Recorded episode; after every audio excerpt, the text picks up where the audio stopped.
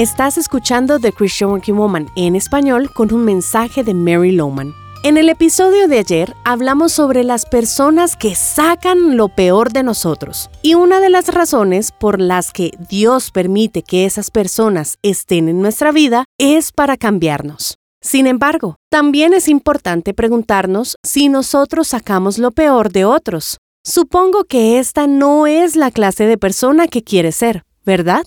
Por mi parte, quiero ser una persona que siempre saca lo mejor de otros. Cuando hay una situación difícil, ¿tu presencia suele traer calma o más bien empeora las cosas? Jesús nos pide que seamos hacedores de paz, que brindemos calma en medio de las pequeñas guerras que ocurren a diario en nuestro trabajo o entorno familiar. ¿Realmente haces esto? Por ejemplo, si hay una discusión entre dos compañeros de trabajo, ¿intervienes para lograr la paz?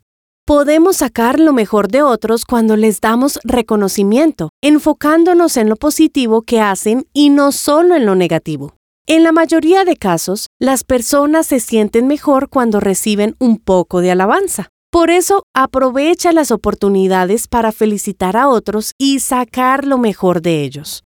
Proverbios 15 dice que el semblante alegre trae gozo al corazón. Incluso solo con sonreír puedes sacar lo mejor de otras personas. ¿Puedes creerlo? Solo con la expresión de tu rostro puedes ayudar a alguien más.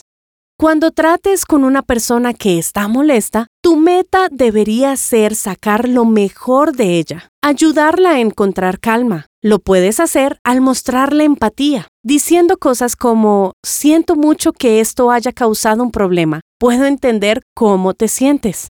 Así podrás demostrarle que comprendes la situación que atraviesa.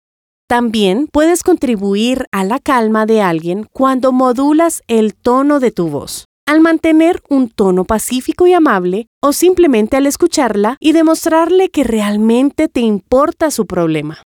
Estos son pequeños actos que pueden sacar lo mejor de otras personas. ¿No crees que de esa manera podemos impactar nuestros entornos para Jesús? Pídele a Dios que te ayude a ser esa clase de persona, la que saca lo bueno de otros.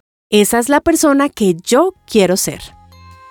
Encontrarás copias de este devocional en la página web de christianworkingwoman.org y en español por su presencia radio.com.